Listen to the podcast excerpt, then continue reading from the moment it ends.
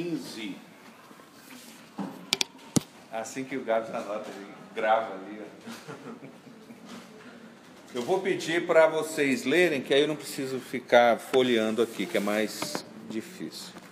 Alguém pega Jeremias 31, 15, por favor.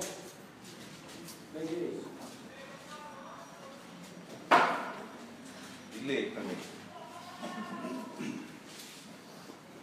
Assim diz o Senhor: Ouviu-se um clamor em Ramá, lamentações e choro amargo.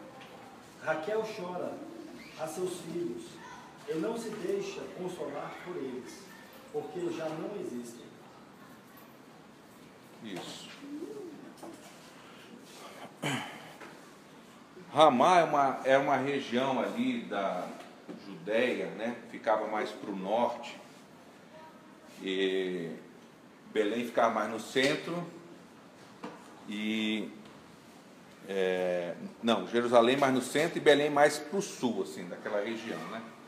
Ramá também é conhecida lá como Gileade, a região de Gileade, que chamava é, Ramote Gileade, né? O que, que isso tem a ver? Por enquanto nada, mas anota aí. Quando Jeremias recebeu essa profecia, é, eu acho, acho uma profecia muito interessante porque ela é uma profecia de dois momentos futuros diferentes. Interessante, ela não se refere apenas a um momento, mas a dois momentos na história posterior é, a, a que o profeta estava falando. O primeiro é quando é, o povo foi destruído quando ele foi escravizado, levado cativo para a Babilônia, que é então o que diz essa profecia aqui. Então isso se cumpriu quando o povo de Israel foi levado cativo para a Babilônia e ficou lá 70 anos. Nesse período, então, podemos entender né, que aconteceu também que o povo perdeu é, esse sentido de povo eram escravos, não tinham a expressão, não tinham a liberdade, não tinham uma série de coisas.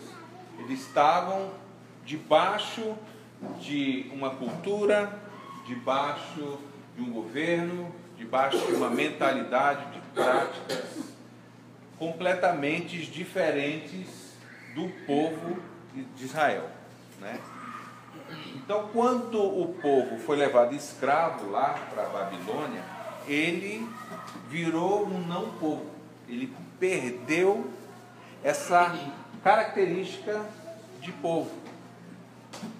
No sentido que eles se misturaram com outra nação e, de uma certa forma, foram também escravizados no pensamento, nas práticas. Eles se perderam.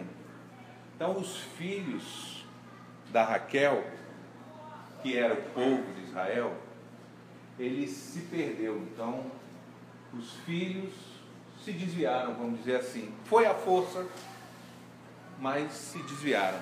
Eles não mais tinham cheiro de povo de Deus. Eles tinham cheiro de povo da Babilônia misturado com não sei o que. Então, Raquel ali estava simbolizando né, o coração de Deus, né, com nesse sentido de que o povo se perdeu, o povo foi destruído, não foi destruído fisicamente, mas foi destruído na sua cultura, na sua fé, por causa da mistura. Ainda continuava muita coisa, mas eles se desviaram pelas circunstâncias nas quais aconteceram tudo aquilo, e foi é, durante 70 anos.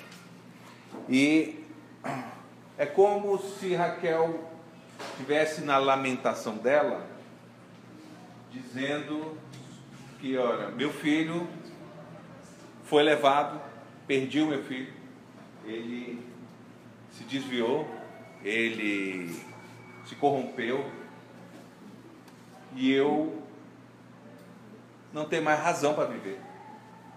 Eu não tenho mais motivo para ter esperança, eu não tenho mais alegria, eu não tenho mais é, por que ficar pensando que existe um futuro, porque tudo se acabou.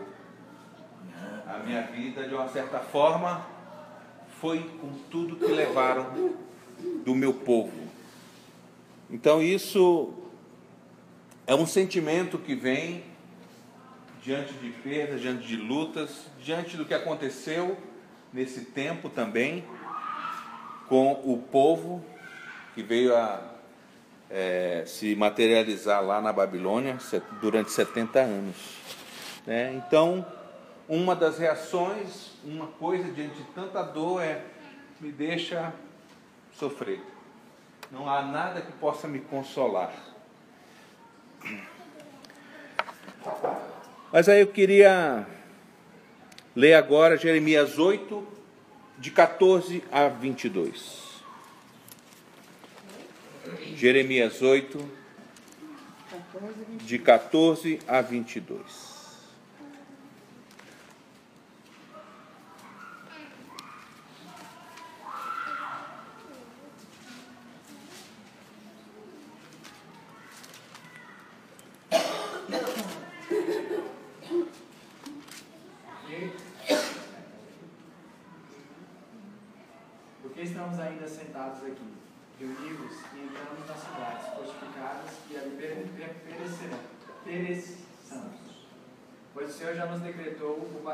Perecimento e nos deu a beber água venenosa. Porquanto pecamos contra o Senhor. Espera-se a paz, e nada há de bom. O tempo da cura, e eis o, e eis o terror. Desde Dan se ouve o resmolegar dos seus cavalos. Toda a terra treme a voz dos riachos, dos seus garanhuns. E vêm e devoram a terra em sua abundância. A cidade e os que, ali habitam, e os que habitam nela porque eis que envio para entre vós serpentes áspides, contra as quais não há encanamento, e vos morderão, diz o Senhor. Ó, oh, se eu pudesse consolar-me na minha tristeza, o meu coração desfalece dentro de mim. Eis a voz do clamor da filha do meu povo, da terra, da terra muito remota. Não está o Senhor em Sião, não está nela o seu rei, porque me provocam a ira com as suas imagens de escultura com os ídolos dos estrangeiros. Passou a cega, findou o verão, e nós não estamos, não estamos salvos. Estou quebrantado pela ferida da filha do meu povo. Estou de luto, o espanto se apoderou de mim. 22. Acaso não há bálsamo em Gileade, ou não há, ou não há médico? Porque pois não, porque pois não se realizou a cura da filha do meu povo.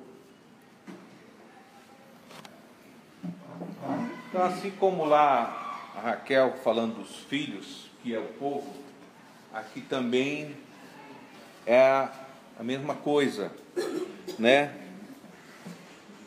Aí acontece, primeiro aconteceu uma condenação de Deus sobre o pecado do povo.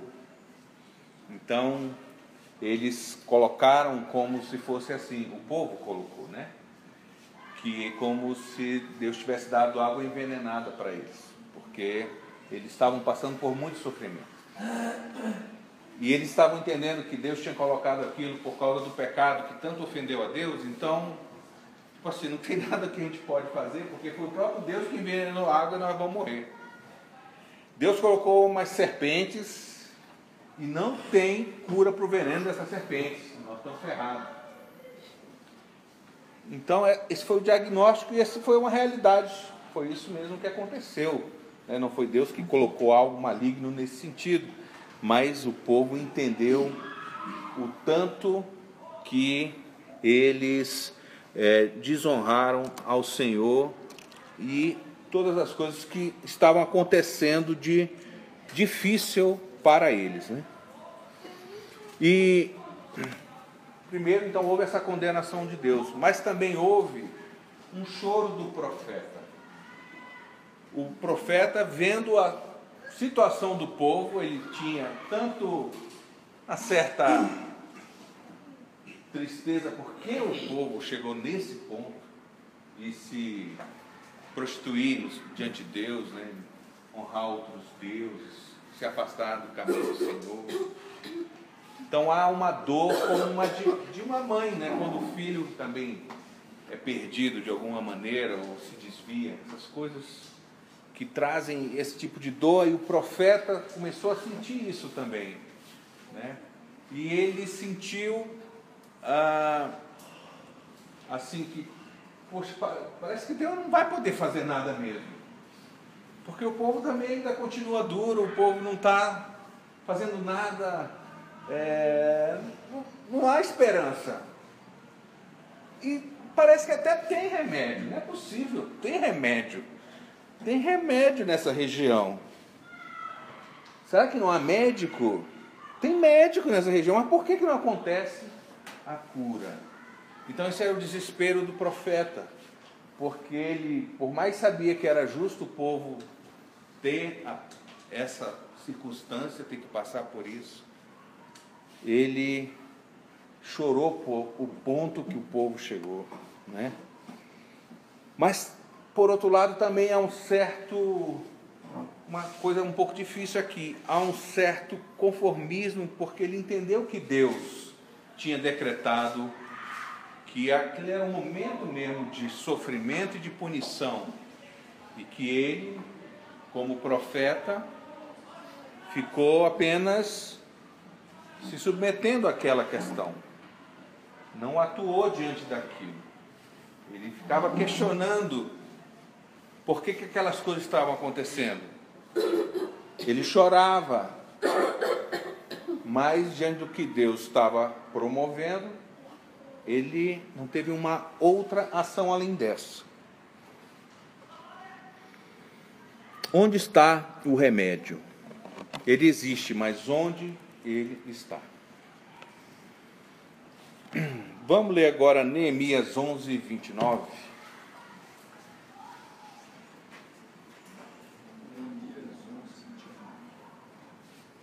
Não, não tem nada a ver.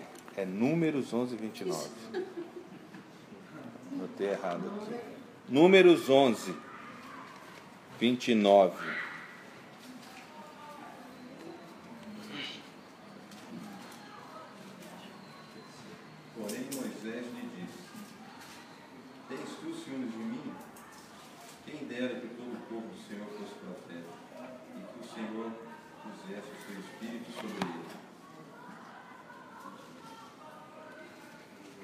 Quem dera todo o povo do Senhor fosse profeta.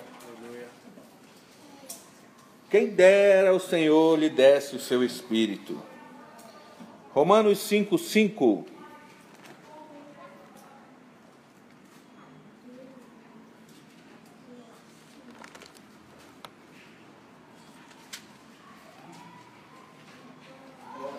A esperança não confunde, porque o amor de Deus é derramado no nosso coração pelo Espírito Santo, que nos foi outorgado. Quem dera o Senhor desse o seu espírito. O Espírito Santo foi dado, outorgado. Isso começa a responder, começa a trazer sobre estes que têm o Espírito uma dimensão um pouco maior que Jeremias teve, que é a dimensão da esperança. Porque Jeremias viu aquele quadro, viu a mão de Deus e não conseguiu avançar além da tristeza, do lamento. Ele não conseguiu naquele momento ir um pouco além, que é ser um mensageiro da esperança.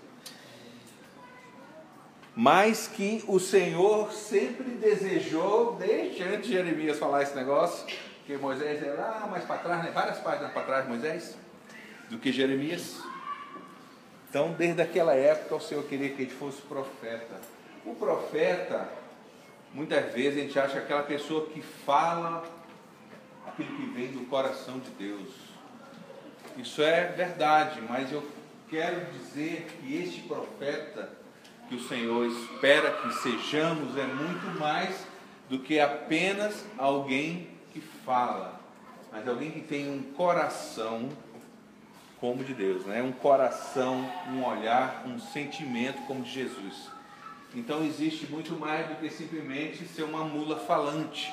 Existe ser uma pessoa transformada para ter o mesmo sentimento, para ter uma visão assim de, de se compadecer, de ter essa misericórdia, de ter uma ação como o próprio Deus teria. Então, nesse aspecto, nós somos todos profetas, joia, porque se todo povo fosse profeta, é, um, o sinal é que o Espírito Santo habitaria, então o Espírito Santo habita em nós, então nós somos profetas. Mas como profetas, nós precisamos entender a dimensão que é muito, muito mais do que simplesmente falar em nome do Senhor, mas é ser um representante da pessoa do Senhor nas ações, no coração e também na fala. Então eu queria ler, eu não, vocês, Marcos 16, 16.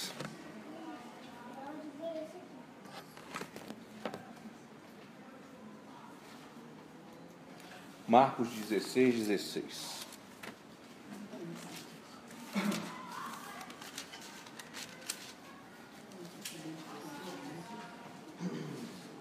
Quem crer e for batizado será salvo. Quem, porém, não crer será condenado. Muito bom, mas eu queria era o 15. Esquece isso aí por enquanto, que eu errei. Quero o 15, só para saber se era bom esse texto, mas é bom. Ide para todo mundo e pregar o evangelho a toda criatura e de por todo mundo pregar o evangelho a toda criatura. Então, somos profetas, temos o Espírito, e olha a nossa missão aqui, ide por todo mundo pregar o evangelho.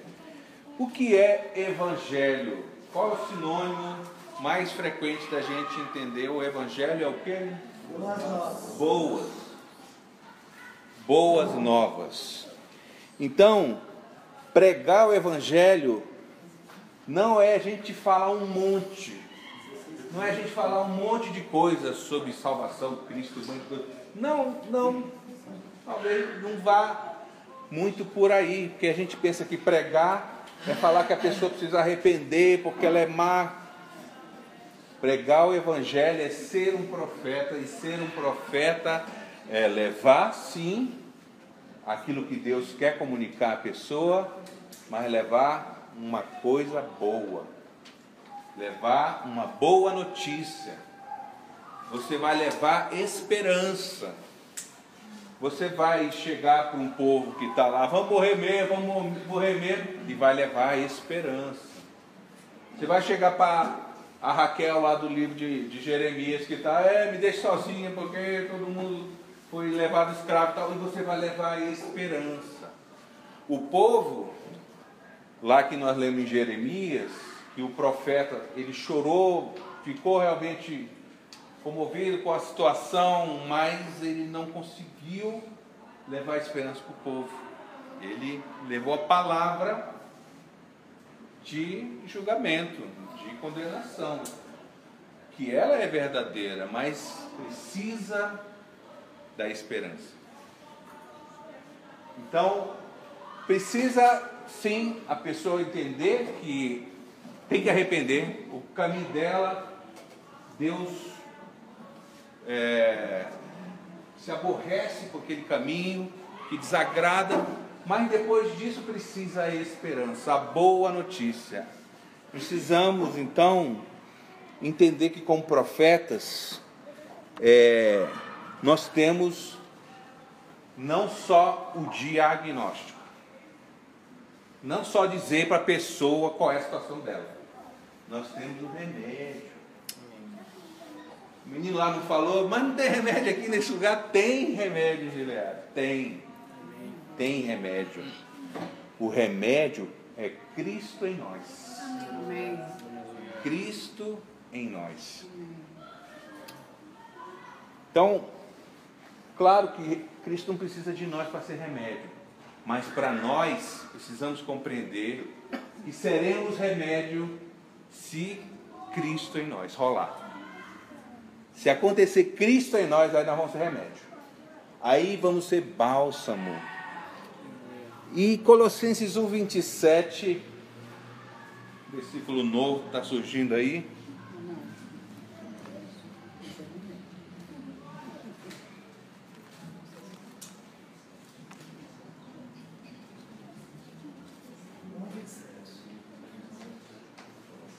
Colossenses 1, 27. Não sei se já está na sua Bíblia, no meu já, já tem aqui.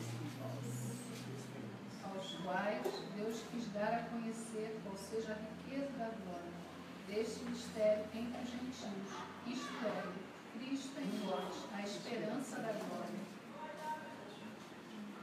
Então, esse remédio é Cristo em nós, a esperança é Cristo em nós. Nós, para levarmos a esperança, temos que rolar, tem que rolar esse Cristo em nós. Mas, por outro lado, se Cristo está em nós, o que se espera, o que Deus espera de nós, não é diagnóstico, é remédio. Muitas vezes a gente está muito afiado no diagnóstico, a gente tem muita coisa para dizer, o que as pessoas merecem ou qual é a situação dela, mas nós precisamos ser ministros da esperança. Amém. Não só o diagnóstico, o remédio, o remédio. Jeremias 31, 15.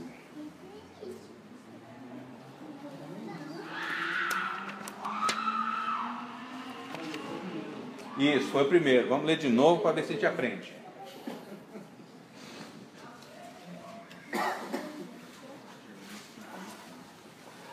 Lê de novo aí para a gente relembrar, gente. Assim diz o Senhor: uma voz se ouviu em Ramá, lamentação, choro, amargo.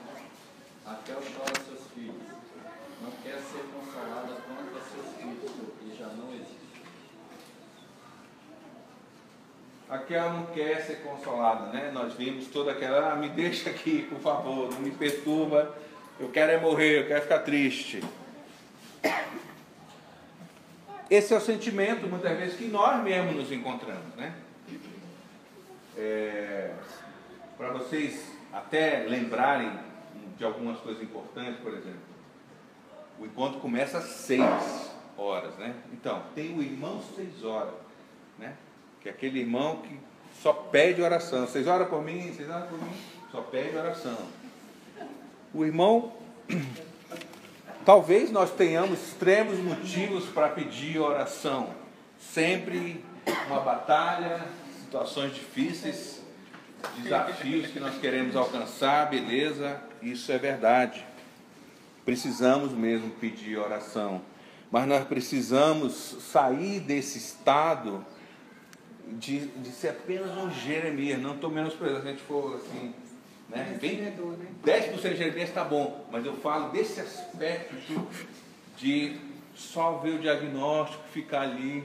Nós precisamos ir além, nós precisamos ser mais do que alguém que simplesmente é, precisa de oração, alguém que, por favor, né, me ajuda aí, você não sabe o que eu estou passando, nós precisamos. Ser alguém que leve esperança. E perceber quem do nosso lado está sendo Raquel da vida, entendeu?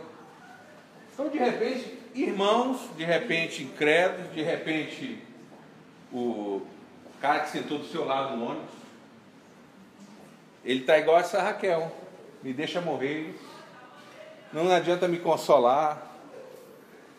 E aí nós precisamos do poder de Deus para poder fazer a diferença. E ele fala: não, não é assim não, do jeito que você está pensando. Tem remédio. Tem remédio para você. E o que eu estava falando sobre esse, essa profecia que aconteceu em dois momentos, que o primeiro momento, momento foi o cativeiro da Babilônia. O segundo momento dessa profecia foi quando Herodes mandou matar os bebezinhos que nasceram lá na época de Jesus. Ele queria matar Jesus. E aí esse texto foi citado no Evangelho. Então, Raquel está chorando os seus filhos, né? Você não é o né? Muito obrigado, jovem. Então houve uma tragédia lá. E é, esse texto fala também profeticamente dessa tragédia. E poxa, tem a tragédia, talvez a gente não tenha nada para dizer. O que se diz numa tragédia? Mas nós somos os profetas que vão levar a boa notícia e vão consolar o inconsolável. Como? Pelo Espírito, claro, não é pela nossa fala. Mas nós precisamos criar essa consciência de que você foi contratado para ser alguém que vai ajudar na mudança da vida de alguém. Você foi contratado para fazer diferença, levando esperança para alguém. Então você vai ter que sair dos seus problemas para poder ser útil para alguém. Para de repente morrer um bando de bebê, mas do outro lado do país nasceu o bebê. Morreu aquilo, é uma tragédia, mas tem uma esperança. Nasceu o bebê Jesus. Nasceu, então tem esperança. Né? Jeremias 31, 16 e 17.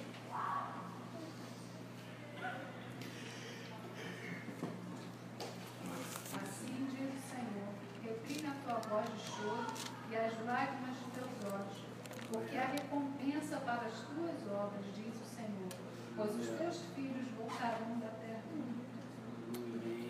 A esperança para o teu futuro, diz o Senhor, porque teus filhos voltarão para os teus para os seus territórios. Amém? Diz amém aí que é bom também falar amém. É, o garoto aí está sabendo as coisas. Então,